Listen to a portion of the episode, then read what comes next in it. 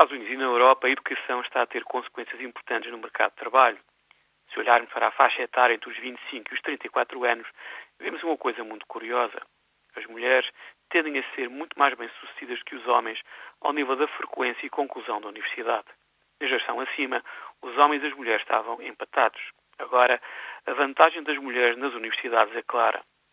Num mercado de trabalho cada vez mais exigente ao nível das qualificações e da tecnologia como o norte-americano, as mulheres estão a ter cada vez mais oportunidades e sucessos profissionais. Para os homens que não estudaram, a adaptação à evolução do mercado de trabalho está a ser difícil.